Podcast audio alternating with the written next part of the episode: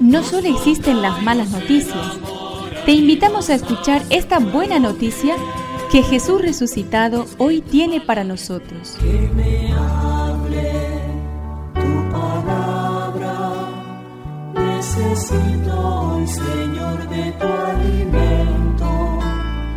Hoy en todo el mundo se escuchará esta palabra. Lucas 9 del 51 al 56. Hoy celebramos a San Vicente de Paul. Cuando estaba por cumplirse el tiempo de su elevación al cielo, Jesús se encaminó decididamente hacia Jerusalén y envió mensajeros delante de él. Ellos partieron y entraron en un pueblo de Samaria para prepararle alojamiento, pero no lo recibieron porque se dirigía a Jerusalén.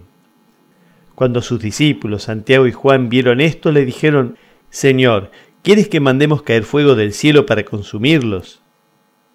Pero él, dándose vuelta, los reprendió. Y se fueron a otro pueblo.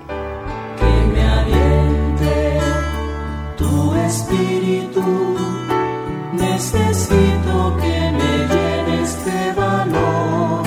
Jesús acoge su destino y misión con una actitud madura. Una expresión que nos ayuda a entender su corazón es endureció el rostro, como escriben algunas traducciones. Su decisión es seria, hay mucho en juego. En el camino elige o descarta lo que es afín al proyecto. Necesitamos beber y comer de esta humanidad sana de Jesús, ser iluminados por su capacidad de afrontar riesgos y consecuencias y por su inteligencia para discernir y optar.